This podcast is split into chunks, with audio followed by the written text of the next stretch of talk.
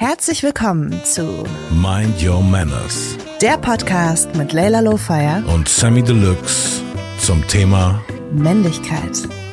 In dieser Folge heute von Mind Your Manners reden wir über Männer in der Öffentlichkeit. Das war natürlich für mich äh, eine super Plattform, viele von meinen Erfahrungswerten äh, zu sharen, weil ich tatsächlich jetzt mit 45 schon länger in der Öffentlichkeit stehe, als dass ich nicht in der Öffentlichkeit stehe, weil ich irgendwie seit 19 ungefähr äh, bei Hip-Hopern berühmt war und seit Anfang 20 bei äh, der, der Mainstream-Population. Und wir sprechen auch darüber, warum manche Weltstars sehr weibliche Attribute dafür nutzen, vielleicht noch ein bisschen erfolgreicher zu sein und warum das so verdammt gut bei den Frauen ankommt. Außerdem haben wir äh, noch über die verschiedenen inhaltlichen Facetten von Männlichkeit im Rap geredet und äh, wie kulturell bedingt auch äh, sowas wie Sexismus entweder gesehen wird oder nicht gesehen wird und einfach als Kulturfacette gesehen wird oder von außerhalb eben als extrem sexistisch auch gesehen werden kann. Sammy. Ja, Leila. Warum wolltest du den Podcast erst nicht machen? Hm, ich hatte in den letzten Jahren sehr viel so Sinnkrise und sehr viel ähm, hinterfragen, so wofür ich eigentlich stehe. Aufgrund so ein paar persönlicher Lows, aber vor allem auch, weil so viel in der Dynamik der Welt sich so geändert hat. Eigentlich so seit Donald Trump ist so bisschen links ist rechts, oben ist unten, weißt du? Also ganz viele Talking Points, die eigentlich, also Sachen, die sonst immer die Linke gesagt hat, sagt jetzt die Rechte. Und ganz viel von, was zum Beispiel meine sozialkritischen Texte aus den frühen Jahren, ähm, gerade weck mich auf, so, das könnte heute auch quasi eine Trump-Speech sein auf irgendeine Art, weißt du? Mhm. Und dadurch musste ich ganz viel hinterfragen, denn auch einzelne Vorwürfe, die über die Jahre über Social Media oder auf irgendeine Art bei mir ankam, wo ich so gemerkt habe, je mehr ich äh, mich auf dieses politische Gefilde begebe und da Statements mache zu meiner Weltansicht und hin und her, desto mehr bin ich auch auf Glatteis einfach und dann ist es eben nicht mehr nur Entertainment und der Rapper, der irgendwas sagt, sondern dann ist man auf diesem Feld, wo irgendwie härter diskutiert wird und härter gegen argumentiert wird auch und nicht einfach nur alles applaudiert wird, was man macht. Und ich habe irgendwie, wurde viel oft in meinem Leben schon falsch gelabelt, eingeteilt und in den letzten Jahren, dadurch, dass der Gesellschaftsdiskurs so viel spitzer irgendwie noch geworden ist so und schärfer vom Tonfall einfach und so viel Leute sich definieren, über gemeinsame Feindbilder finden ähm, und auch Promis oft dafür verantwortlich machen oder Leute eine Öffentlichkeit dafür verantwortlich machen, was falsch läuft oder wer sich jetzt nicht dazu äußert, auch ein tierischer Zugzwang, so, also auch wenn an Tagen, wo keiner mich persönlich irgendwie für irgendwas anfeindet online, ist dann auch so, dass mindestens zehn Leute mit äh, verschiedenen Anliegen an meinen Rand treten, was man denn posten soll, was jetzt gerade deren Aktivismus-Thema ist. Und dann, wenn man es nicht macht, dann sind die tierisch enttäuscht von einem. Und irgendwie hatte ich so das Gefühl, ich weiß nicht genau, wo ich stehe. Und dann ist es ganz schwer, so, ja, irgendwelche irgendwas zu senden, denn es ist einfach lieber besser, die Fresse zu halten und denken so, ey, da draußen gibt es extrem viele schlaue Stimmen, männlich und weiblich, schwarz und weiß und in allen Nuancen von Hautfarben und Gendern, die sich gerade berufen fühlen, so wie ich mich von meinen späten Jugendjahren irgendwie als Musiker berufen gehabt, gefühlt habe, irgendwie immer zu gesellschaftlichen Sachen was zu sagen. Und ich saß mit Anfang 20 schon in super vielen Talkshows. Ich war immer so der Rapper, den man einlädt, wenn man trotzdem, weißt du, so ein bisschen eloquenten Mensch braucht, der irgendwie mit Migrationshintergrund und aber auch ein bisschen cool und locker. Ja, ich habe so viel Erfahrung schon mit diesem Thema gemacht und in den letzten Jahren war ich gar nicht mehr so sicher, wo ich da stehe. Und dann gerade bei so einem Thema wie Männlichkeit wirkt es so für mich oder generell die, das Gender-Thema heutzutage wirkte für mich einfach so, wow, das ist ein Minenfeld einfach. Und dann mit der Zeit habe ich so gesehen, ja gut, okay, aber die ganzen Leute, die sich aufregen, weil ich habe eine Zeit lang natürlich auch eine ganzen Pandemie die Welt nur online verfolgen können, weil es gab ja die physische Welt gar nicht so. Und dann, da ist natürlich auch alles noch mal so ein bisschen hochpotenziert vom Dramafaktor, ne? Mhm. Und da habe ich jetzt auch gesehen, so, okay, es gibt natürlich diese Leute, die werden jetzt irgendein Statement sich rausnehmen von all dem, was ich gesagt habe und das komplett aus dem Kontext reißen, da irgendwie eine ekelhafte, hetzerische Headline äh, drüber machen, was für ein Misogyner oder, weißt du, chauvinistischer. Irgendwas, irgendein, irgendein Label da dran klemmen, so. Ja, absolut. Ähm, was überhaupt nicht der Wahrheit äh, oder meiner Selbsteinschätzung entspricht und trotzdem ist mir jetzt mehr aufgefallen, so ja gut, aber es wird doch ganz viele Leute geben, die mich kennen, die mich kennenlernen werden, die merken irgendwie, ich sage manchmal Sachen zynisch und schnippisch oder weißt du so und hab so ein, hau manchmal raus, aber an sich versuche ich sehr, sehr nuanciert und facettenreich und aus verschiedenen Blickwinkeln über Sachen nachzudenken und bin total bereit, mich immer eines Besseren belehren zu lassen auch und habe mehr quasi die positiven Seiten denn ähm, in der Reflexion der letzten Monate gesehen und am Anfang einfach gesehen, so ich kann nur verlieren, so ich habe, also ich kann Mhm. Ich fand, das so krass schade irgendwie, weil natürlich auch so diese ganze Podcast-Idee hat ja so ein bisschen auf unseren Gesprächen, die wir gemeinsam hatten, hat darauf basiert. Und ähm, nachdem du dann gesagt hast, du kannst es gerade nicht, du willst es gerade nicht und sich das aber bei mir schon so manifestiert hat irgendwie in meinem Kopf, dass ich das unbedingt machen will und so, habe ich dann natürlich gedacht, okay, wie kann das noch aussehen? Ähm, wir hatten auch ziemlich schnell irgendwie so finanzielle Partner gefunden, die voll Bock drauf hatten und äh, also man hätte es auf jeden Fall umsetzen können. Und dann habe ich mich auf die Suche gemacht nach Männern, mit denen ich das machen könnte. Was natürlich super schwierig ist, weil wir kennen uns einfach seit sehr, sehr vielen Jahren. Ich kann dich sehr gut einschätzen, glaube ich, von, von dem, was du sagst und weiß auch, dass ich aus unseren Gesprächen wahnsinnig viel draus ziehen kann. Wenn ich das jetzt mit einem Mann gemacht hätte, den ich nicht so gut kenne, bei dem ich nicht weiß, ob ich irgendwie die Gespräche besonders interessant finde oder so, wäre das auf jeden Fall eine schwierigere Nummer geworden, sag ich mal so. Weil bei uns float es natürlich schon richtig krass irgendwie so, wenn wir uns hier hinsetzen und sprechen. Und ich habe nach jedem Gespräch auf jeden Fall so ein paar Punkte, wo ich mir denke, krass, das sehe ich jetzt irgendwie ein bisschen anders oder das stößt bei mir noch andere Gedanken an als äh, ohne dieses Gespräch. Ja. Und äh, eine Sache, die mir aber krass aufgefallen ist auf dieser kleinen, auch nicht sehr motivierten Suche, muss ich zugeben, die ich dann angetreten bin, war, dass viele Männer, also eigentlich die zwei, die ich angefragt hatte, dass die gesagt hatten, die können das gerade nicht. Die können gerade nicht in der Öffentlichkeit sprechen. Und das war irgendwie, das war so mit unserer Redakteurin, weil ich so, das kann doch nicht sein.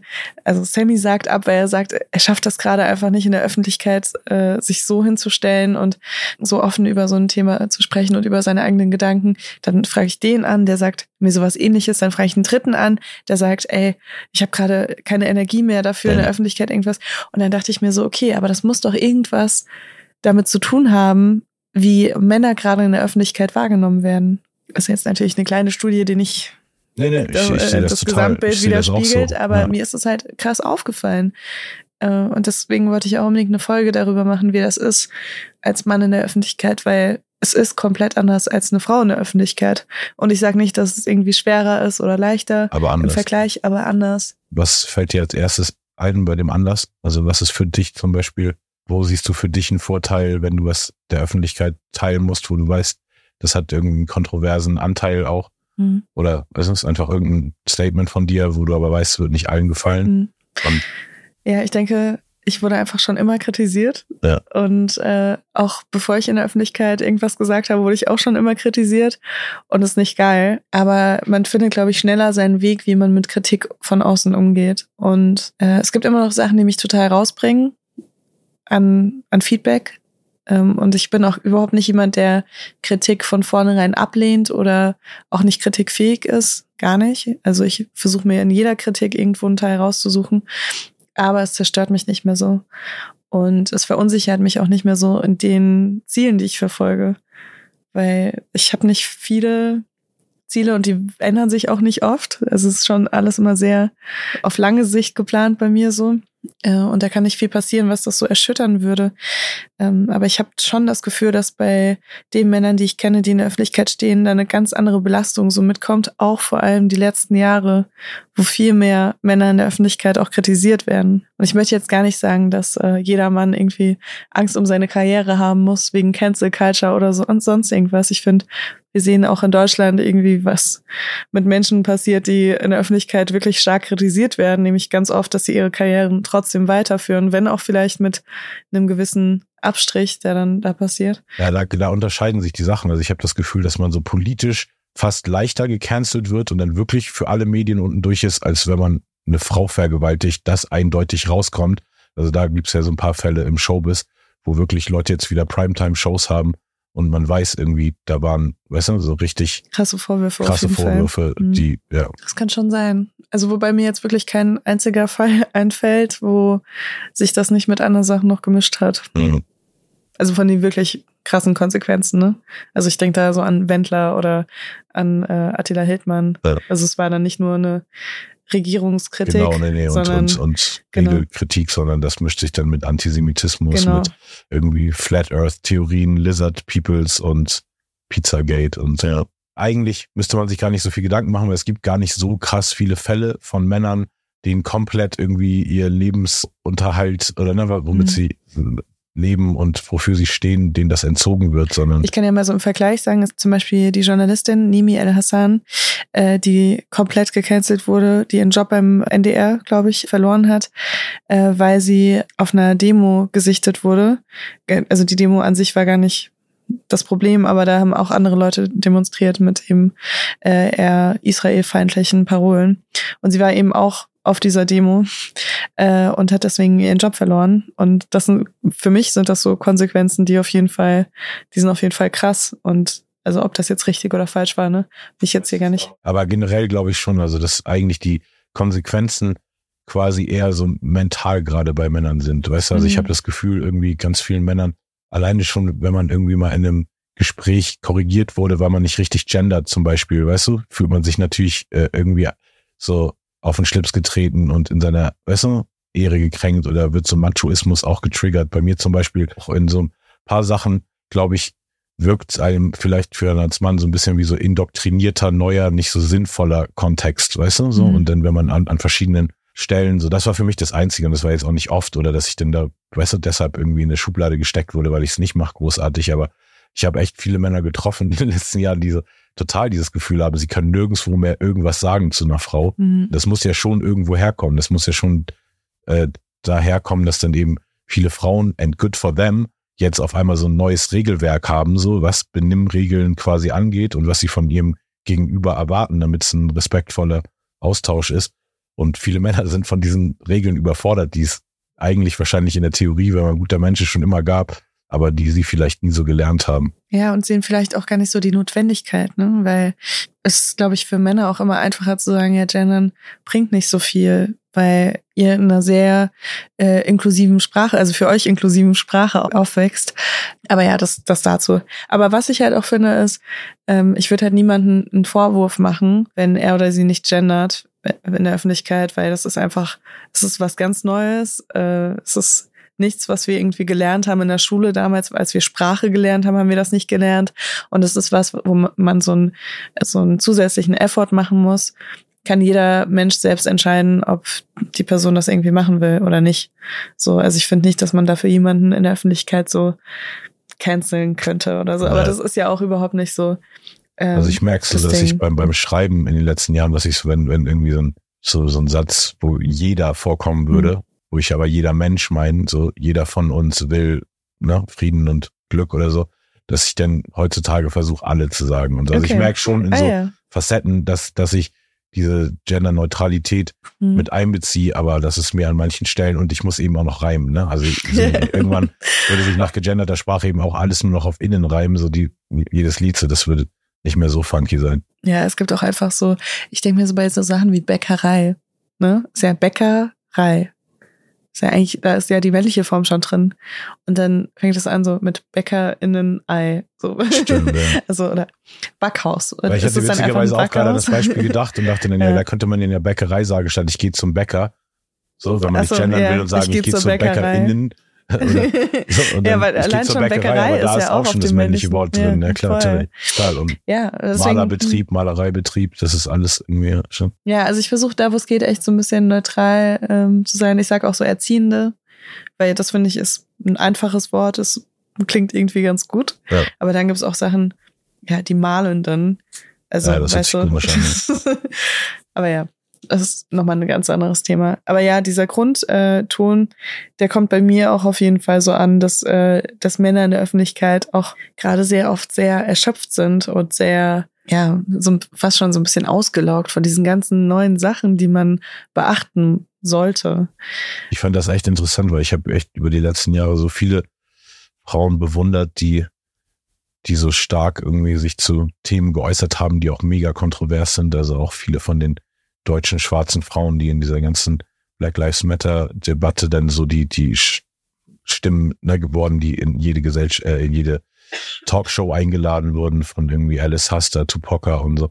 Und war einfach so fasziniert von denen, war fasziniert auch von dir. Du nimmst ja auch super viele gesellschaftliche Sachen irgendwie immer noch auf die Schulter, ne? Und du bist dann super aktiv in Phasen bei Bereichen, die dich dann interessieren und, und da gibt's ja bestimmt auch immer viel Gegenwind oder nicht nur Applaus für alles und mhm. ich fand es irgendwie so total bewundernswert und jetzt in der Analyse glaube ich wirklich, dass es echt so ein bisschen so, ich könnte vielleicht mich dazu durchringen zuzugeben, dass es echt auch ein bisschen letzter männlicher Stolz quasi der letzten Jahre ist, weil vielleicht so viel neues Regelwerk von allen weißt du, möglichen Seiten kommt, was ich in der Theorie total verstehe, aber was er natürlich trotzdem, gerade als Künstler, der mit Sprache umgeht, mhm. super einschränkt, weißt du? Weil es ja nicht nur so, dass Leute denn das allerschlimmste Statement irgendwie kriegen von mir, sondern dass sie sich in so Sachen, die gar nicht so schlimm sind, daraus schon sowas drehen, was, weißt du, wie so komplett menschenverachtendes Statement dann irgendwie rüberkommt es ist ja jetzt auch so, dass du Musiker bist und du spiegelst mit deiner Musik natürlich auch so aktuelle soziale Dinge wieder. Und es ist ja nicht so, dass die Gesellschaft komplett gleichberechtigt ist und ähm, es gar keine negativen Strukturen gibt für irgendein Geschlecht oder irgendeine marginalisierte Gruppe oder sonst irgendwas. Ich finde es auch immer so ein bisschen schwierig, das ist natürlich auch immer dann so die Frage so, äh, ob man die Kunst des Künstlers oder der Künstlerin eins zu eins auf den Menschen übertragen kann, der das erschafft. Und ich meine, ich kenne dich jetzt schon ein paar Jährchen und ich habe nicht das Gefühl, dass du jemand bist, der irgendwas befürwortet, was unmenschlich ist. Und trotzdem würde ich es verstehen, wenn du gewisse Dinge äh, in deiner Kunst aufnimmst oder in deiner Musik aufnimmst, die eben normale, durchschnittliche Menschen widerspiegeln. Es haben nicht alle Menschen ihre Rollenbilder aufgebrochen. Nur so an einem Beispiel jetzt. Es gibt immer noch mehr Familien, wo der Mann Versorger ist und die Frau zu Hause auf die Kinder aufpasst. Und wenn du jetzt einen Song äh, schreiben würdest, der darum geht, dass der Mann irgendwie nicht da ist und die Frau äh, die ganze Zeit mit den Kids alleine ist, würde ich nicht denken, ah ja, okay, das ist so dein Rollenbild, auch selbst wenn das jetzt vielleicht so ein Beispiel ist, wo du vielleicht dich auch eher so als Versorger sehen würdest. Aber trotzdem würde ich nicht darauf auf dich schließen, sondern einfach darauf, dass das vielleicht auch ein Zustand ist, der eben sehr oft stattfindet. Und das war jetzt irgendwie so ein softes Beispiel. Ne? Ja, Aber genau. Nee, nee, total. Das ist ja, das ist natürlich total schwer immer zu differenzieren als Außenbetrachter von einem Künstler. Wenn man ihn oder sie im Interview hört, finde ich, kann man immer relativ, wenn die Person einigermaßen offene Person ist, kann man die, so ein besseres Persönlichkeit-Assessment machen, als wenn man nur an, an Songlyrics geht. So, weil Songlyrics haben eben so viel, so Stilfacetten quasi, also die nur Stilmittel sind. So, das hat man zwar in der Konversation auch, benutzt man auch Humor oder Zynik oder dies und das, aber in, im Texte schreiben ist noch, noch viel, geht man ja in jede von diesen Nuancen noch viel krasser rein. Das heißt, mhm. wenn ich irgendwie irgendwas sagen will und eher den zynischen Blickwinkel nehmen, dann wird es auf jeden Fall als Punchline, die ich schreibe, nochmal viel mehr Zwiebeln, als wenn ich es einfach irgendwas Zynisches im Satz kurz mal nebenbei raushau, weil dann eben noch irgendwie das Wortspiel da mit drin ist in, und ein Reim und das richtig markant dann in den Kopf geht. Und das kann natürlich Leute triggern. Also genau heute jetzt, während wir hier reden, ist ein Song rausgekommen, der jetzt der erste Song von einem Projekt ist, ähm, was ich mit Moloko Plus gemacht habe, so ein Underground-Rap-Legende in Deutschland, äh, Rapper und Produzent und das ist jetzt so ein Projekt, was er produziert hat. Und wir haben uns irgendeinen von den Songs als so Vorbestellungsstart genommen. Ne? Das ist gar nicht jetzt so die erste Single, was so das Album repräsentiert oder was ich jetzt die letzten paar Jahre gedacht habe. Aber dieser Song kommt jetzt losgelöst raus. Und weißt du, gestern Abend war ich mal, habe ich sicher noch damit oder euch damit vorgelabert, so auf, oh Gott, krass, morgen kommt so ein Song raus, da sage ich irgendwie, ich, ich habe Respekt vor allen Menschen außer Fans und und also ich, ich, ich drück, mach so ganz bewusst so richtig ekelhaft so Finger in offene Wunden rein, nicht mal Salz streuen, sondern so richtig tief. Mhm. Und dann auch dieses Cultural Appropriation mache ich mich noch drüber lustig. Irgendwie, ich sage irgendwie, ich, ich sing Blues mit Hindus in Igloos für Twitch-Views. Cultural Appropriation Sinnflut. Mir egal, wem's treten auf den Schlips tut, Hauptsache es klingt gut. Mhm. Und solche Sachen zum Beispiel hätte ich in der Zeit, wo der so dieser politisch korrekte Diskurs angefangen hat, vor zehn Jahren, so nie so gesagt. Und jetzt bin ich aber so genervt teilweise schon von, weißt du, von Pseudoaktivisten auch in erster Linie. Ich bin echt immer Freund von richtigen Aktivisten, lass mir dann auch ein gutes Argument gerne sagen, warum ich irgendwas Unkorrektes gesagt habe. Aber, aber ich finde, es gibt so viel Pseudo-Regelwerk und Aktivismus, der einfach auch Kunst extrem beschneidet. So. Und mhm. denn dadurch wird meine Kunst dann auch wieder so gerade auf diesem Projekt extrem edgy und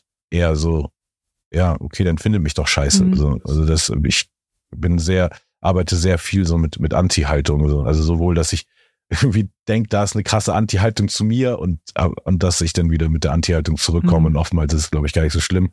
Aber so funktioniere ich eben als Künstler. Das reizt mich viel mehr. So viele Leute haben in mir ja immer so einen totalen Weltverbesserer und Politiker-Dude gesehen. So und ich habe echt nie irgendeinen Song geschrieben, weil ich eine gute Message geben wollte, sondern wirklich nur, weil der Kanal aufgemacht wurde. Mhm. ich habe tausend gute Ideen und was ich eigentlich der Welt mitgeben würde, was aber wahrscheinlich nie in irgendeine Songform das schafft, weil mein Anspruch einfach zu groß ist. Du weißt noch, dass mhm. es Kunst kreiert.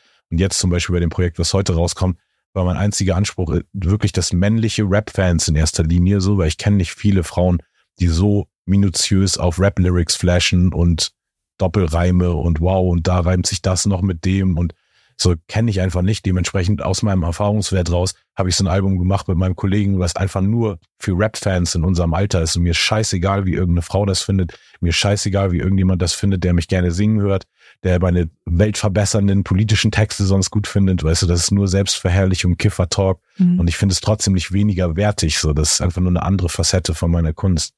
Und natürlich, wenn jetzt heute jemand das hört mhm. und denkt, das repräsentiert mich in meiner Gesamtheit als Mensch, so, dann würde es mich schon stören irgendwie auf irgendeine Art. Aber dann wiederum, weil es Kunst ist, kann ich mehr dazu stehen. So. Und jetzt in den, gerade was diese Podcast-Sachen angeht, so die letzten Jahre, so, hatte ich so das Gefühl, so, ich kann nicht, ich weiß nicht genau, weißt du, als Künstler weiß ich es dann vielleicht, wenn ich die richtige Songform finde und auch wenn die provokanten Zeilen, dann muss ich eben abwägen, weißt du, schießen die jetzt einfach nur in irgendeine Richtung und es macht gar nichts oder habe ich echt irgendwas davon, dass ich das los bin, weißt du, dass ich es raus, das Ventil nutzen konnte und dann kann ich das abwägen und die Kunst ist oft für mich dann eine krassere Rechtfertigung, auch Leuten vom Kopf zu stoßen, als jetzt nur, wenn ich versuche im Interview eigentlich zu erklären und ich versuche eigentlich nur meinen Blickwinkel zu geben und dem, der muss einem ja nicht gefallen, aber sonst muss man sich ja auch nicht anhören. Weißt? Also ich hatte so das Gefühl, so, hm, als ich nach so Podcast-Folgen extrem irgendwie kritisiert wurde oder Leute sich da raus, Ausschnitte rausgenommen haben, da habe ich mich mehr gekränkt gefühlt, als wenn Leute mich als Rapper yeah, missverstehen, okay.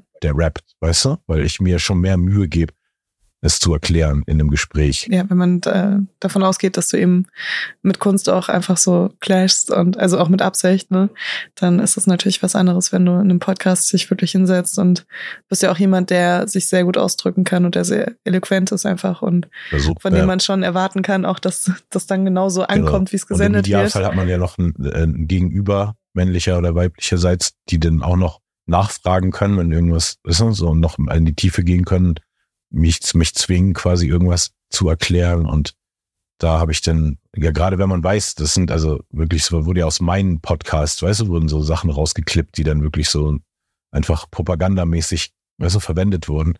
Und das, das hat mich irgendwie einfach ja, mehr mitgenommen zu der Zeit, als es mich hätte mitnehmen sollen, weil sowas kann immer passieren. Und ich bin, also seit Ende der 90er war ich in der Hip-Hop-Szene berühmt, denn seit Anfang der 2000er so richtig Mainstream. Und gerade die erste Hälfte der 2000er bis 2010, 11 war ich so richtig, richtig Fame, Fame, weil ich da regelmäßig in irgendwelchen Mainstream-Medien stattfand.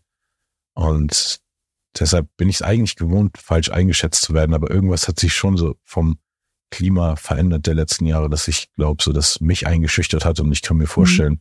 weil ich schon relativ mutiger Mensch bin, mit meinen Meinungen preisgeben, dass es dazu führt, dass viele Männer lieber gar nichts sagen, mhm. statt sich auf irgendeine Weise dem Gesellschaftsdiskurs zu beteiligen.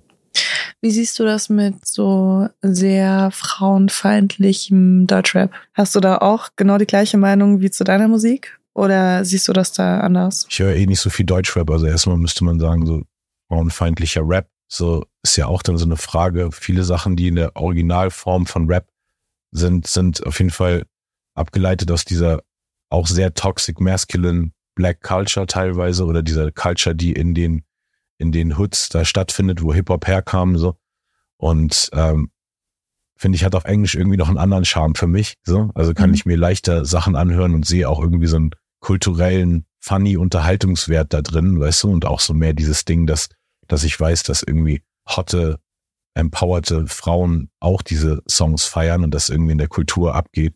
Wenn ich so viel von diesen deutschen Sachen höre, kann ich mir eben gar nicht vorstellen, dass irgendeine Frau mit der, also ich kenne keine Frau, die sowas hört, weißt du? So ich gucke mal ganz unauffällig zu unserer Redakteurin rüber.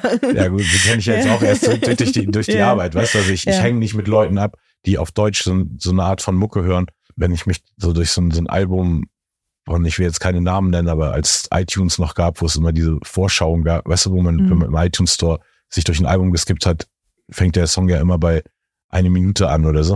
Und da habe ich mich echt mal durch ein, so ein Gangster-Rap-Album durch geskippt und es war immer an der genau eine Minute bis eine Minute sieben oder wo ich reingehört habe, wirklich so mit der frauenfeindlichste Shit. Also weißt du, jede Zeile in jedem Song an der Stelle war so, mhm. wo ich so dachte, wow, das ist auf jeden Fall krass. Und dann auch irgendwie noch so ein anderer Unterton, weißt du, nicht nur irgendwie so, come on, bitch, make that ass bounce, weißt du, weil das kann sich auch auf eine, Stripperin im Club beziehen.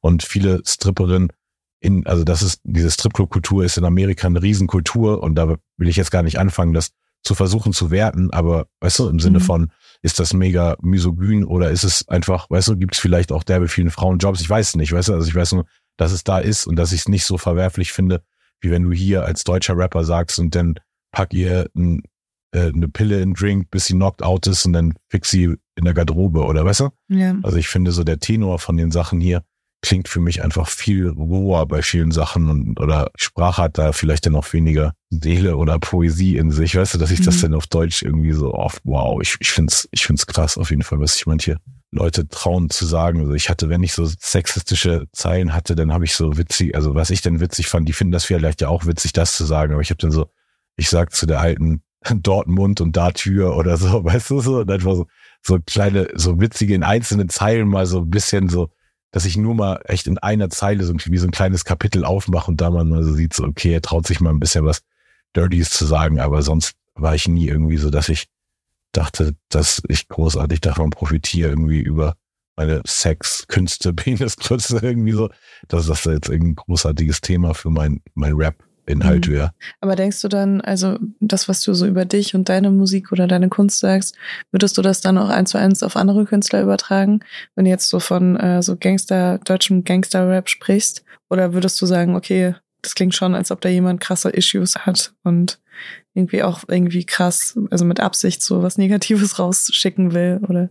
Es kommt echt immer, das ist von Fall zu Fall mhm. anders. Also dafür höre ich viel zu sehr auf irgendwie dieses manche Sachen fühlen sich für mich eben echt an, auch wenn ich ganz viel moralisch nicht gut finde, denn was in den einzelnen Textzeilen gesagt wird, merke ich so der Kern von dem, irgendwie ist ein, so ein echter Künstler, zum Beispiel Haftbefehl, hat mir einfach immer sehr, sehr gut gefallen, wie er seine Poesie schreibt, obwohl mir echt dann so ganz viele von den Inhalten nicht gefallen, von diesen ganzen Kokain, Dealen und so verherrlichenden oder weißt du, was so rüberkommen könnte für viele junge Leute, die es mhm. hören. Ich kann da, glaube ich, für mich sehr gut unterscheiden, bis wohin ist es Kunst und ab wo ist es einfach nur plumpe Provokation und mhm. irgendwie, der hatte einfach keine guten Ideen, deshalb hat er nochmal drei Schimpfwörter mehr benutzt. Also mhm. für mich war Eminem eigentlich immer so da auch so ein krasses Beispiel, weil der so, so viel moralische Linien überschritten hat, weißt du, wirklich so, also wie viele Songs von dem gehen um Vergewaltigung und ich finde, ja, das ist wirklich ja. einer der schlimmsten Themen und trotzdem feiere ich teilweise diese Songs auch ab, weißt du, also das mhm. sind teilweise so gute Geschichten, weil du kannst ja auch nicht jetzt pauschal sagen, jeder Film, wo eine Vergewaltigung drin stattgefunden hat, ist von einem misogynen Vergewaltiger gemacht worden, mhm. um weitere Generationen von Vergewaltigern zu züchten, sondern vielleicht auch um die ganze Bandbreite des, des psychischen Spektrums und auch die Negativseiten zu belichten und daraus ja. können ja auch Lernmomente für, für Leute entstehen. Und ja, das, also bei Eminem fand ich es immer krass zu sehen, mhm. wie viel seine Kunst rechtfertigt für mich, weil jede Zeile so ausgeklügelt ist, dass ich weiß, so ihm war nicht wichtig, das Statement zu sagen. Ihm war mhm. wichtig, das Statement in eine großartige Kunstform zu verpacken und den Schockfaktor auch zu nutzen. Aber er hat nicht, er, er nimmt keine Shortcuts zum Skandalfaktor, weißt du? Ja. Mhm. Ja, ich weiß, was du meinst. Ich finde die Debatte super schwierig und bin auch immer so ein bisschen hin und her gerissen, weil auf der einen Seite sehe ich natürlich, wie gerade junge Menschen sich da extrem mit wohlfühlen, wenn dann so krasse Texte einfach da gesungen werden, die einfach wahnsinnig frauenverachtend sind oder auch wirklich Gewalt gegen Frauen verherrlichen. Ähm, was ich natürlich total beunruhigend finde, wenn da irgendwelche 14-Jährigen darüber reden, äh, dass da irgendwie Frauen im Gangbang vergewaltigt werden oder sonst irgendwas. Also es ist einfach crazy, wenn ich mir das so vorstelle, dass diese jungen Menschen und auch zukünftigen Männer sich damit so krass beschäftigen. Ähm, aber auf der anderen Seite sehe ich das natürlich auch total so und ich höre auch zum Beispiel oder habe früher auch immer sehr gerne Eminem gehört und habe auch, also wir fallen jetzt auf Anhieb so viele Songs ein, wo es einfach überhaupt nicht irgendwie, also allein schon Superman ist mir jetzt gerade so ja. eingefallen, ne? So put Anthrax on a Tampax, so wow, einfach nur so. Und trotzdem ja, schließe ich dann nicht direkt darauf, dass es irgendwie so ein ganz krass misogyner Typ ist und der, dass er auch wirklich so Auswirkungen hat. Gerade bei Eminem ist ja witzig, weil er drei Töchter hat, die er allein als alleinerziehender Mann dann erzogen Echt? hat, ja, ne? Okay. Ja. Ich wusste nur von einer. Nee, Krass. Der hat drei Töchter. Okay. Aber ja, irgendwie ist diese Frage immer so schwierig, weil alles, was wir hören, alles, was wir sehen, äh, indoktriniert uns so und äh, stärkt auch unser Frauenbild, unser Männerbild, unser Menschenbild. Und irgendwie muss man natürlich so in Eigenverantwortung auch handeln und schauen, was man sich jeden Tag so einflößt, einfach an Social Media, an Musik, an Büchern, Filmen, Serien und sonst irgendwas, weil das eben auch Auswirkungen hat und man darf das nicht vergessen. Aber die alleinige Verantwortung bei den Künstlern und Künstlerinnen zu suchen, ist irgendwie meiner Meinung nach auch auf jeden Fall falsch. Und auch wenn, weißt du, so what? Also mhm. dann, dann hat man, also selbst wenn man jetzt so denkt, ja, die Verantwortung liegt bei den Künstlern, ja gut, und dann? Mhm. Willst du, wollen wir Zensur einführen? Mhm. Also, weil für mich gibt es eben da keine Nuance. Entweder dürfen alle alles sagen, außer komplette Hate Speech sozusagen, mhm. oder keiner darf irgendwas sagen und dann leben wir einfach in China. So ist all good, weißt du? Mhm. Können wir auch machen. Aber so diese Zwischendinger geht nicht. Du kannst nicht sagen, so äh, nach, nach meinem Weltbild äh, bestimme ich jetzt, was andere Rapper sagen dürfen und was nicht. Und dann, weil dann, dann hätten die ja auch das Recht, das nach ihrem Weltbild zu bestimmen und dann mhm. darf ich ja auch irgendwelche Sachen nicht sagen. Ich weiß, was du meinst, aber ich finde schon, dass äh, es auch Konsequenzen geben muss, wenn jemand sich krass menschenverachtend in der Öffentlichkeit ja, äußert. aber die Konsequenz in Deutschland ist ja nur, dass die Medien es so kritisieren, dass dann die Kids es noch mehr kaufen, mhm. die Eltern ihren Kids es verbieten, die Kids es noch doller wollen. Also ich habe diesen Kreislauf seit Agro Berlin 25 Mal ungefähr gesehen und ja. bisher hat jeder der Übeltäter äh, profitiert von der Art, wie die, wie wir als Öffentlichkeit mit Skandalen umgehen, weil das, das ist so dass das Schlauste, was man machen sollte, ist don't argue with fools. Weißt du, so, okay, die machen das Scheiße und benehmen sich wie Assis, cool, dann lassen wir die alleine in ihrem 20er-Kreis da stehen. Aber sobald wir als gesamte 80 Millionen Köpfe-Nation da hingucken und die Hälfte echauffiert ist, fühlt sich allein ein Drittel von den übrig gebliebenen irgendwie extrem motiviert, das zu feiern, nur weil alle anderen es nicht feiern. So. Mhm. Und solange es diese Dynamik gibt, also ich finde, das ist viel schlimmer, was die Medien daraus machen oder was wir selber daraus machen. Warum klicken wir eher auf eine Skandal-Headline ja, als auf, ja. auf eine positive Headline oder einfach ein Foto von einem, weißt du, Koala-Bär, mhm. keine Ahnung. So, wir uns zieht es echt extrem in dieses Negative und dadurch sind auch die negativen Kreisläufe und die, die Wellen, die, so, du kannst du leicht in so einen, so einen ruhigen See eben mit einem kleinen Stein, ne, so diese riesen Wellen, mhm. die, die einmal den ganzen See abklappern nennen, so. Ja, absolut. Ich denke auch, dass so Leute wie Donald Trump oder auch wenn wir jetzt bei dem Männlichkeitsthema bleiben, Andrew Tate, äh, dass die niemals so groß geworden wären, wenn äh, sie nicht sehr provokante Sachen gesagt hätten und äh, sehr viele Medien, Menschen, Frauen das aufgenommen haben und sich darüber empört haben und dadurch den Leuten halt noch mehr Reichweite geschenkt haben eigentlich, dass sie niemals so groß geworden wären. Das ist natürlich schon auch krass. Also eigentlich ist es ist ähnlich mit Kindererziehung, ne? Also wenn Kinder so ganz besonders schlimme Sachen machen, hilft das auch oft nicht so krass darauf zu reagieren, genau, weil, ja. weil man die dann eben nicht darin bestärkt ja. und ähm, somit dieses Verhalten dann, auch, weil, hoffentlich weil, weil irgendwann man nicht auf, die Power gibt, den, ja. dass man den triggert. Sonst wissen sie ja jedes Mal, wenn ich das mache, hm. dann löst es bei dir das aus und das ist genau das, was sie auslösen wollen. Ja. Und da, da muss man irgendwie hinkommen, dass man einfach die Idioten echt nicht mehr beachtet. Jetzt gibt's ein paar Facts, Facts, Facts, Facts. Vierjährige, die vergleichsweise viel Fernsehen schauen, geben häufiger an, dass Jungs besser sind als Mädchen. Die meist bewunderten Männer 2021 waren unter anderem Barack Obama, Bill Gates, Cristiano Ronaldo, Donald Trump, Shah Rukh Khan und Virat Kohli. Bei der Oscar-Zeremonie 2022 verpasste Will Smith Chris Rock eine Ohrfeige. Er wollte gewissermaßen die Ehre seiner Frau verteidigen. Eine Umfrage der LA Times zeigt, 47,6 Prozent der Männer fanden das falsch, im Vergleich zu 56,5 Prozent der Frauen. So, ich weiß, wie leicht Sachen in so einen ganz, ganz falschen Hals geraten können. So, und, und man missverstanden werden kann und wie leicht ist es irgendwie einfach zu sagen, irgendwas ist falsch, was jemand anders mhm. sagt, aber überhaupt erstmal irgendwas zu machen, das ist, was die meisten gar nicht hinkriegen, weißt du, deshalb muss man, also habe ich jetzt wieder mehr zu dem Vertrauen gefunden, so, ja, ich habe ja schon 25 Jahre irgendwas überlebt, so, warum sollte ich diese Zeit jetzt dieser Verwirrung, weil vieles entspringt ja echt zu einer Verwirrung, Leute, die jetzt mich anschwärzen würden, dass ich irgendwas nicht gesagt habe, irgendwie nicht korrekt gegendert habe, machen das ja auch nur aus dem Drang, dass sie denken, an dem Tag sind sie denn bessere Menschen und haben ihren Aktivismus für den Tag erfüllt, weil sie ja, haben ja was Aktivistisches gemacht. Sie haben alle darauf hingewiesen, dass Sammy Deluxe nicht korrekt gendert die ganze Zeit. Und dann haben die schon für sich diesen gleichen Faktor, den ich zum Beispiel habe, wenn ich zum Biobauernhof fahre und mit einer Gruppe von ähm, Problemjugendlichen Graffiti-Workshop mache, weißt du? Was mhm. richtiger Aktivismus ist, wo ich, weißt du, dass ich denke, und für andere reicht es aber einfach nur zu sagen, der ist scheiße, weil er nicht dem und der und der Facette meines Weltbildes entspricht. Und das mhm. will ich euch jetzt allen hier mitteilen. Und deshalb bitte gib mir ein Like und dann habe ich pro Like irgendwie einen Karma-Punkt mehr auf dem Konto. So. Ich glaube, so denken viele über, über Aktivismus heutzutage. Ja, das kann schon sein. Also das Internet äh, bringt sehr viele wahnsinnig positive Aspekte in unser Leben, aber natürlich auch eine komplette Veränderung von vielen Prozessen und eben auch von so Themen wie Aktivismus. Und irgendwie kann jetzt jeder Aktivist sein, jeder kann Aktivistin werden, äh, indem man so ein paar Sachen reshared und genau. so. Ja, es, manchmal ist es nicht so einfach, wie wenn man einfach nur kurz was postet. Ja.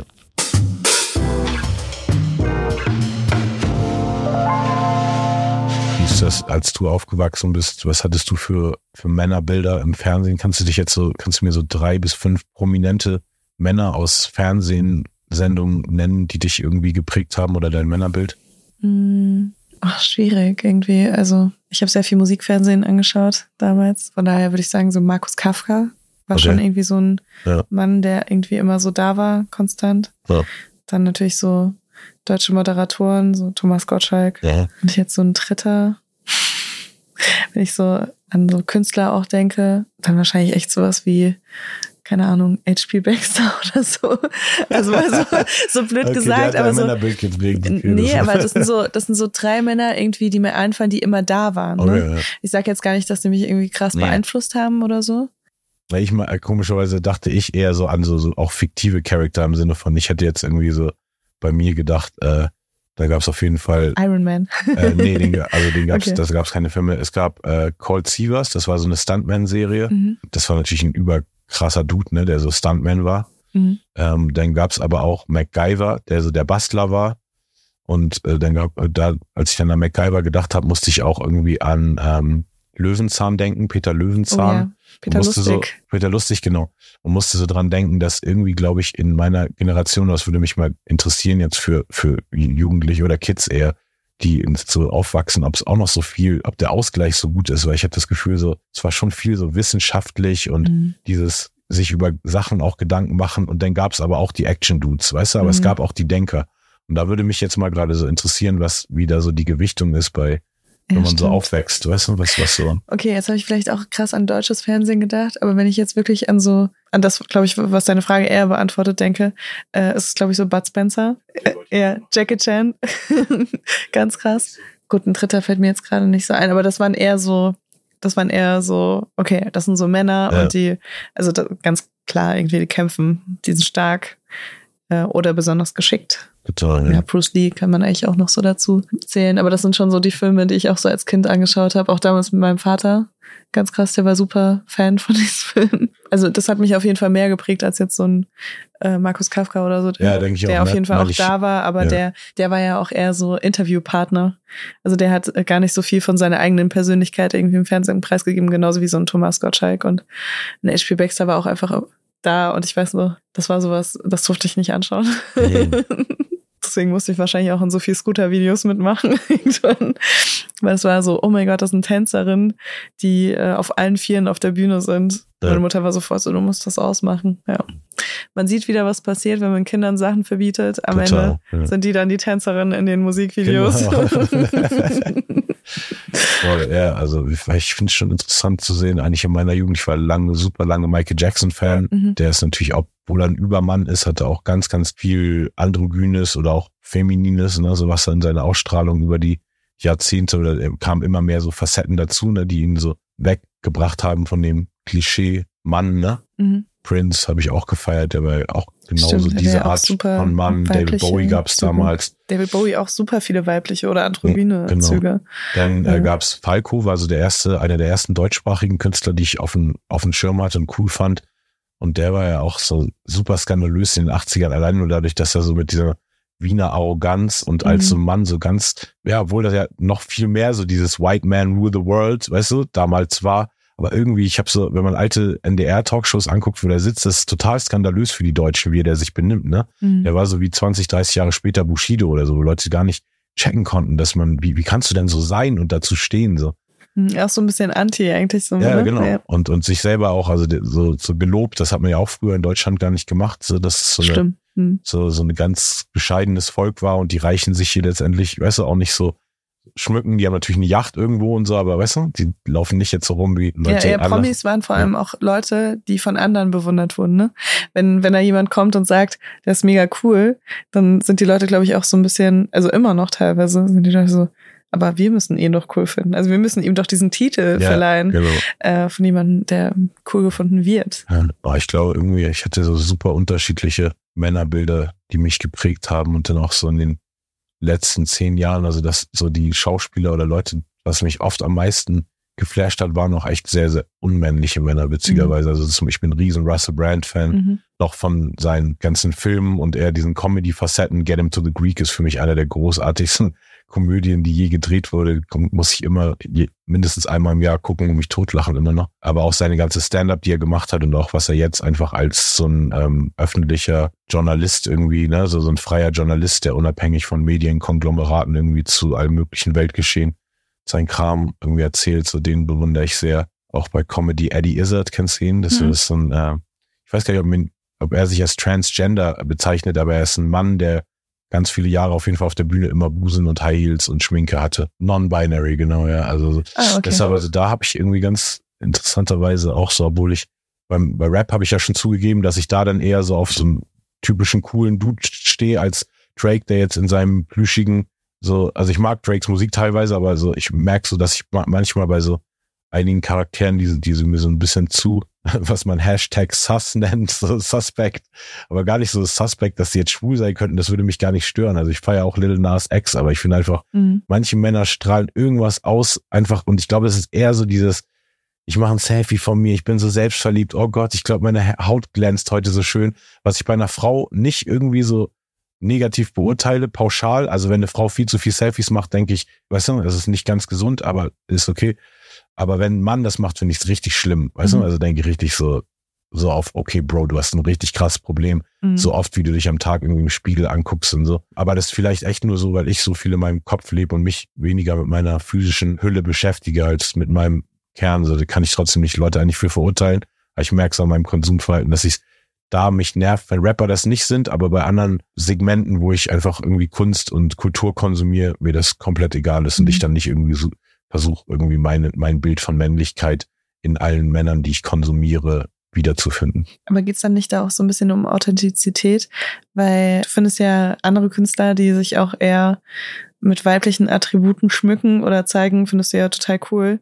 Und bei Drake, also ich krieg da auch so ähnliche Vibes tatsächlich, obwohl ich auch so super, ich meine, ich höre Rock und Metal, also die Typen haben alle lange Haare und ziehen teilweise Kleider an auf in ihren Videos oder auf der Bühne oder sonst irgendwas. Ähm, und trotzdem kriege ich bei Drake auch so ein bisschen so, hm, es wirkt irgendwie so unauthentisch manchmal. Ja, irgendwas ist genau richtig. Ja, und gar, gar nicht so, dass genau. er irgendwie sich zu weiblich zeigt, Nee, also von stimmt. meiner Perspektive aus, ähm, gar nicht, dass er sich zu weiblich zeigt, sondern dass manchmal so ein paar Sachen keinen Sinn ergeben, einfach so, wobei dann andere Künstler irgendwie total in die Richtung gehen und irgendwie damit auch authentisch wirken. Genau, ja. Vielleicht haben die Und- einfach das bessere PR-Team und so, wir kriegen ja auch immer nur das angezeigt, was mit uns geshared wird, aber Ja. Oder wenn man einfach einen größeren Bullshit-Radar hat quasi Ja. merkt, weißt du, wenn Leute nicht ganz authentisch ihre Rolle spielen, dann ist, merken Mhm. es bestimmt einige Leute auch mehr als andere. Total. Ich muss sagen, bei mir waren echt so die ersten ähm, so Stars, die ich super, auf die ich so voll gecrushed habe auch und äh, die ich irgendwie sehr viel konsumiert habe, waren, glaube ich, so Leute wie Billy Joe Armstrong, der Sänger von Green Day, der auch so eigentlich sehr soft sich zeigt und auch, glaube so 2006 oder so oder 2004, irgendwann wie in dem Bereich kam, glaube ich, American Idiot raus. Und da waren ja auch super viele Songs drauf, die eher so, also es gab da auch so Balladen und sowas. Und dann auch so äh, Linkin Park. Chester Bennington war auf jeden Fall auch jemand, äh, ich weiß nicht, ob jeden Tag einfach auf dem Weg zur Schule mit meinem komischen Discman, den man noch so im Bus so gerade halten musste, damit die CD nicht springt, habe ich einfach Meteora gehört jeden Morgen und habe mich sehr verstanden gefühlt. Und es waren ja äh, dann doch eher so Männer, die sehr verletzlich sich gezeigt haben, die sehr viel darüber äh, gesungen haben, wie sehr sie leiden auch. Und bringt mich aber auch gleich zu einem anderen Thema noch, weil was mir auch aufgefallen ist, auch gerade die, die letzten Jahre, ist, dass Männer in der Öffentlichkeit auch von meinem Empfinden, wie ich das jetzt wahrgenommen habe, eine höhere Suizidrate haben als Frauen. Und was mich auch dazu gebracht hat, darüber nachzudenken, hat es was mit unserem Bild von Männlichkeit zu tun und von dem, was wir von diesen Männern in der Öffentlichkeit erwarten, dass sie sich so unter Druck gesetzt fühlen, dass sie es nicht erfüllen können. Gerade auch, weil das ja oft dann auch, also meine Musikrichtung, da sind leider super viele so, solche Fälle passiert die letzten Jahre. Und das sind ja alles auch Männer, von denen auch bekannt ist, dass sie auch immer wieder Probleme mit Depressionen hatten.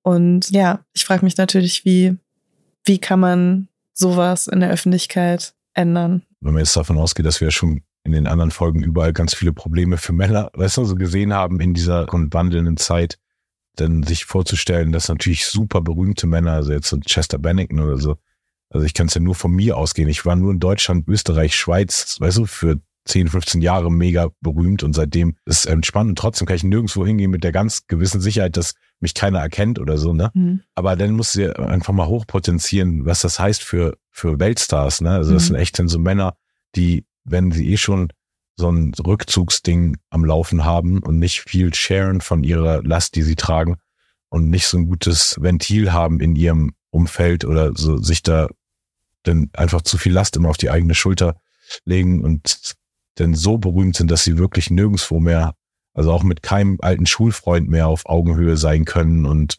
mhm. irgendwann dieses, also dieser Fame macht einen schon teilweise für Leute so strange. Es entwurzelt man, einen genau, auch, oder? sogar, dass mhm. man, also ich könnte, habe genug Leute getroffen, die genauso viel wie ich denn verdient haben, aber die trotzdem so anders zu mir waren, nur weil ich Fame war und weil mhm. die das so überbetonen mussten, wie anders ja mein Leben ist und wie krass anders ist es ist, mit mir auf die Straße zu gehen und mit mir im Restaurant zu sitzen und weißt du, also so ganz viel von dem, was Leute in Stars rein interpretieren, uh, der hat sich geändert, ist ja, dass sich das Umfeld so ändert, dass die Person sich einfach zurückzieht und dann mhm. ist es das so auf, wow, er hat sich geändert oder sie hat sich geändert. Er ist jetzt voll arrogant geworden genau, oder so, aber, es ist, aber es ja, ist er auf hat den einfach, Anschluss verloren. Genau, einfach, komplett ja. Anschluss verloren und Fluchtmechanismus von diesem sich die ganze Zeit als der andere fühlen, so, weil das mhm. ist ja mhm. genauso schlimm, wenn du im positiven Sinne der andere bist, wie wenn du im negativen Sinne der andere bist. So du kannst der einzige, weißt du, dicke oder rothaarige oder schwarze in der Klasse sein und das ist irgendwie das Steckenpferd. Aber wenn du von deinen Freunden der einzige Berühmte bist, so, dann ist es trotzdem ja irgendwas, was dich komplett von der Masse abhebt und auch wenn es was bewundernswertes, Positives für viele ist, gibt, macht es ja eine ja. Distanz zwischen ja, dir und der Masse. So. Absolut. Und ähm, ich glaube, ja, das, weil wir ja schon rausgefunden haben, Männer gehen, suchen sich schwere Hilfe und lösen ihre Probleme eher lieber mit Drogen als mhm. mit Medikamenten. Ja. Also in meiner Laufbahn sind mir schon viele sehr berühmte Menschen begegnet. Ich glaube, mitunter echt die traurigsten Männer, die ich kennengelernt habe, waren Männer, die sehr berühmt waren. Und also Same. auch wirklich so, dass es für mich so war, das ist jemand, dem kann ich auch nicht, dem kann ich und dem will ich auch als Partnerin nicht helfen, also auch so was Dating angeht. Das kann ich, also wo, wo ich mich zurückgezogen habe und mir dachte, nee, das ist mir zu hart. Irgendwie. Also. Ich glaube, es kann man denn auch auf andere, also ich kann mir so vorstellen, so richtig krasse Firmenchefe und weißt du, so mhm. super rich Dudes, die haben auch irgendwie sowas, aber die sind oft eben nicht famous. Also heutzutage schon, weil die alle dann auf Twitter sich exposen und sogar Twitter kaufen und so. Aber damals waren ja die Milliardäre. Ja, die haben sich allein schon das, aus Sicherheitsgründen genau, so immer ja. bedeckt gehalten und so, ne?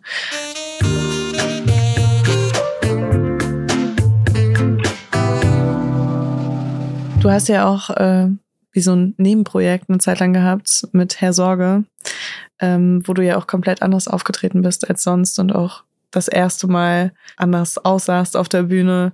Du hast andere Texte geschrieben äh, und so weiter. Und du wurdest auch auf jeden Fall viel auch dafür kritisiert, dass du also deinen Sammy Deluxe Fans nicht den Sammy Deluxe geliefert hast, sondern eben eine neue Persona. Ähm, Gab es da irgendeinen Auslöser, warum du das machen wolltest? Ja, das war so ein richtiges Therapieprojekt. Das habe ich gemacht, statt zum Therapeuten zu gehen. Klingt gesund. Voll. Und äh, bestätigt wieder unsere Theorie, die wir hier Ja. besprochen haben, Ja. dass Männer alles andere tun, außer sich professionelle Total. Hilfe zu suchen. Total. Aber hat in dem Fall echt auch geholfen. Also das hat mir viel so Möglichkeit geboten, meinen Weltschmerz zu der Zeit eigentlich dann auszuleben über meine Kreativität, die genau getriggert wurde eigentlich, weil ich so richtig low gerade als Mensch war. Das war nach einem anderen Album Schwarz-Weiß, was eins meiner, glaube ich, so ein bisschen mein Fan-Favorite ist, außer so das erste Album ist natürlich immer so die ersten Alben. Mhm. Aber Schwarz-Weiß war nochmal so ein Ding, so auch mein erstes Nummer eins Album und das kam raus, ist auf eins gegangen. Ich war gerade irgendwie mit meiner Freundin damals in einer nicen Villa auf Ibiza. Dann habe ich noch, okay, wir sind auf eins gegangen. Ich habe noch alle meine Freunde dann eingeladen, die mitgemacht haben zu dem Album für ein paar Tage und eigentlich so, weißt du, alles gut. Und dann in der Zeit bin ich aber in so ein krasses Loch gefallen, weil ich so gemerkt habe, oh Gott, jetzt habe ich schon wieder mal drei Jahre, vier Jahre auf irgendwas hingearbeitet. Es hat sogar alles geklappt, aber ich bin als Mensch gar nicht weiter, sondern ich Mhm. bin irgendwie, also das war immer noch so diese Zeit von super viel Schuldgefühlen und äh, bei ein paar Jahre nachdem Ex-Frau und Sohn nach Amerika gezogen sind und ich habe so auch in meinen jede Beziehung zu der Zeit, also es war immer so wieder, dass meine eigene Unreife ab einem bestimmten tiefe Grad von Beziehung war ich immer so stuck und konnte mich nicht weiterentwickeln sozusagen. Und das kam irgendwie alles dann so rausgetriggert. Eigentlich durch alles ist gut bin ich so in so ein richtiges Loch gefallen, weil ich gemerkt habe, ja, alles ist gut, weil ich mich immer nur auf das konzentriere, was, was ich denke, was das Endresultat sein muss, dass ich eine gute Rapper-Karriere habe und alle denken, ich bin der krasseste Rapper, aber das macht mich ja als Mensch nicht in allen Momenten des Tages glücklich. Und dann war Herr Sorge eben, da hatte ich ein Rap-Album angefangen zu schreiben, wo ich mich selber quasi therapieren wollte, wo der erste Song, das hat Dave, äh, so ein UK-Rapper vor ein paar Jahren, dann, also so zehn Jahre nachdem ich das Konzept auch mal angefangen hatte, hat er diese Idee brillant umgesetzt, dass wirklich der erste Album-Song so ist, so er geht zum Therapeut und sagt dem aus seiner Sicht was und er fragt dann nach und dass ein richtiger Dialog entsteht. Und so einen Song hatte ich angefangen zu schreiben und dann kamen noch ein paar andere Songs raus und die waren einfach eher melodisch und irgendwie fühlten sich anders an als so Sammy Deluxe Mucke und dann habe ich gesagt, ich mach nur noch diese melodischen Sachen. Mhm. Und dann war das Herr Sorge und dann war ich eben zu der Zeit auch mit einer Person zusammen, die sehr so Stylistin auch war und sehr fashion-affin und alleine, weißt du, aus ihrem privaten Fundus sozusagen konnte ich mir schon so diese Grundsilhouette da easy zusammenbauen und war total irgendwie happy auch so für diesen, also konnte das erste Mal, weil ich bin ja ohne Karneval und solche Sachen aufgewachsen, das kennen wir ja in Hamburg nicht. Aber ich habe so das erste Mal so richtig den, den Sinn von dieser Flucht in eine andere Person gecheckt, so, dass man einfach sich so schminken und was anderes anziehen kann und und mir war zu der Zeit komplett egal, weil ich glaube, ich als, als Rapper, ich hatte eben, du weißt du, zehn Jahre nachdem ich eigentlich ins Game eingestiegen bin und erfolgreich war, ja nochmal gezeigt, dass ich Mhm. Nummer eins Album, was alle lieben und, weißt du, critically acclaimed ist und jeder in der Szene hat darüber geredet und dann habe ich so gemerkt, okay, ich muss, also auf dieses Hip-Hop-Pferd kann ich nicht immer setzen. Das ist ein Riesenteil meiner Identität, aber irgendwie muss ich jetzt eine andere Facette ausleben. Und eher meine Fantasy-Welt da und habe auf jeden Fall zwar Kritik dafür bekommen, aber das war aber genauso viel Kritik, wie ich von matschrieden Männern bekommen habe, habe ich auch Zuspruch von hübschen Frauen bekommen. Und äh, also das, das hat das sehr ausgeglichen, so, weil Frauen sind Sehr nämlich, heilsam. ja, es, Frauen sind nämlich so total offen für Männer, für heterosexuelle Männer, die mit ihrer, die so in ihre feminine und, und sanftere Ader reintappen können. So, das Absolut, ist total, ja. also es ist überhaupt nichts äh, Unmännliches, sondern eher was, was Pussy Magnet ist dann in Voll. dem Fall. Ne? Ich habe auch immer das Gefühl, das bestärkt eigentlich noch so Ja. die männliche Ausstrahlung. So, was, der kann trotzdem so in sich so ein Mann sein, obwohl er sich irgendwie schminkt oder sonst irgendwas. Und das ist ja auch was, was Künstler in der Öffentlichkeit gerne auch nutzen. Nicht nur im Rock und Metal, ne, wo wir das kennen, dass Ja. irgendwie Männer öfter mal Kajal tragen oder ähm, keine Ahnung, Steven Tyler, Dude looks like a lady. Da muss ich immer dran denken. Ähm, sondern auch äh, ganz aktuell irgendwie Harry Styles, Ja. äh, der dann einen Rock trägt oder ein Kleid oder sonst irgendwas. Und auch das gab es auch damals schon irgendwie. Kurt Cobain hat das auch gemacht und äh, war Im Rap war absoluter das die letzten Jahre. Young Thug öfter, so der hatte auch so ganz, ganz schöne modische Ausflüge eigentlich, also super ästhetische Bilder, aber wo er dann eben echt so wie mit so einer Art Petticoat steht oder irgendwie auch viel so einfach so Taschen hat und der ist so ein ganz, ganz großer, mega männlicher Dude eigentlich, wenn du ihn jetzt in einem, weißt du, normalen Hip-Hop-Outfit siehst, dann da war es auch immer echt interessant zu sehen, wie manche, also wie manche Männer auch so sicher sind mit ihrer Männlichkeit oder so, dass sie dann wirklich so zum Foto davon retweeten und sagen so, das ist jetzt der Untergang der Männlichkeit und jetzt nehmen sie uns noch das Letzte, was wir haben und jetzt müssen Männer Röcke tragen und so. Das Aber das ist witzig, dass du sagst, dass Leute sich sicher sind in ihrer Männlichkeit, weil ich hatte jetzt gesagt, dass du genau das Gegenteil. Nee, genau, also eigentlich total unsicher, aber ich meine so sicher in dem Sinne, wofür sie stehen wollen, weil sie alleine sind sich das sicher, ist dass so, sie das Bild, genau, richtige so bei, Bild also haben. bei so Gender, okay. also gerade echt, also das für Okay. mich das Unvorstellbarste, als jemand, der noch nie einen schlechten Kommentar bei irgendeinem Post auf der Welt oder einem YouTube-Video gelassen hat, sich vorzustellen, dass man irgendwas postet, was einem nicht gefällt auf seinem, in meinem Feed, weißt du? Ich einfach nur so gucken, was gefällt mir heute an der Welt nicht so und dann so, oh, das Hier ist ja meine richtig scheiße. von Und Sachen, die ich genau, hasse. Und dann poste ich das so auf meinem Feed, Ja. weißt du? also teilweise echt so Pete Rock, so einer der größten Hip-Hop Oldschool-Produzenten, der aber irgendwie über die letzten Jahre hat sich rausgestellt, so ein Hang zu entweder sehr, sehr festgefahrenen, weißt du, alten, traditionellen Sichten manchmal hat oder auch super schwur schwurbelmäßig plötzlich unterwegs ist, so. Und dann so, ja, gut, okay, das ist jetzt krass, dass das Wichtigste dir das heute war, zu posten, weißt du, dass du Ja. findest, dass Young Thug keinen Rock tragen sollte. Ja. Aber wir haben ja auch schon in einer Folge darüber gesprochen, so über Kleidung und so weiter. Äh, Du würdest nach wie vor keinen Rock tragen. Äh, also ich habe ja Hosen, die teilweise so tief im Schlitt hängen, dass es gar keinen Unterschied macht, weißt du? Also, aber ich glaube Ja. an sich, weil äh, ich ne- nicht mag, wenn Luft irgendwo reinkommt. Also meine Hose ist ja auch immer in den Socken drin und kann eh ganz vieles so von so Frauensachen nicht verstehen, weil überall Luft reinkommt, Mhm. weißt du? Also ich finde es so furchtbar. Also ihr müsst eigentlich die ganze Zeit nur verspannt und erkältet sein.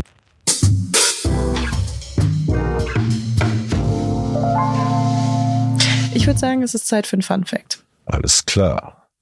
Dann kommt jetzt ein Fun Fact. Jetzt kommt der Fun Fact.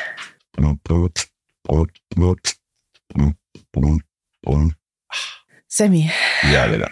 in Deutschland sind 72 Prozent der Pornhub-BesucherInnen Männer. 72 Prozent 72 von Pornhub. Prozent der Leute, die Pornhub schauen, sind Männer. Ich war mit dabei, als ich, als ich das noch aktiv diesem Hobby gefrönt habe. Okay. Hast du das Gefühl, dass das so eine Zahl ist, die sich generell auf das Verhältnis von Männer- und Frau-Ratio bei Porno bezieht oder jetzt spezifisch auf dieser Seite? Ich denke spezifisch auf dieser Seite. Also ich kenne Seiten, da bin ich mir sicher, dass mehr Frauen gucken als Männer. Einfach äh, sowas wie Erika Lust oder Belesa oder also es gibt da echt äh, verschiedene Institutionen, die inzwischen auch ähm, sehr auf die Lust der Frauen ausgelegt sind. Ja, nee, ich kenne, also denke ich auch, also bei solchen Portalen, wo es dann schon auf Frauen mehr hingeschnitten, also zugeschnitten ist, glaube ich dann auch, dass die Frauenanzahl höher ist und sonst überrascht mich die Zahl hier nicht besonders, weil Nee, so auch genauso würde ich es eigentlich Ja. einschätzen, so drei Viertel.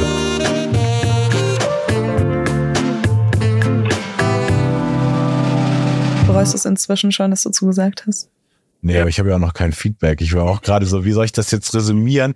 So aus meiner eigenen Sicht. Und jetzt, obwohl ich, also ich habe jetzt wieder mehr Sendebedürfnis als die letzten Jahre und auch mehr in der Pipeline, also von dem Podcast, wo wir jetzt viel aufgenommen haben, bis hin zu zwei Alben, die dieses Jahr rauskommen. Und deshalb, ich kann ja noch nicht sagen genau, wie es auf mich zurückkommt. Aber ich glaube schon, dass irgendwie so vieles war, hat resultiert aus so einer bisschen unberechtigten Angst, wenn man sich an Gesellschaftsdiskurs beteiligt, denn ist eben alles möglich. Jeder kann eben was dazu sagen. Und ich habe, glaube ich, auch, weil ich so ein zurückgezogener Mensch bin, oft einfach so das Gefühl, so, ey, ich brauche ja von gar keinem von euch mehr Zuspruch. Ich habe viel mehr erlebt in meinem Leben schon, als ich je gedacht hätte, dass ich erleben würde und erreicht.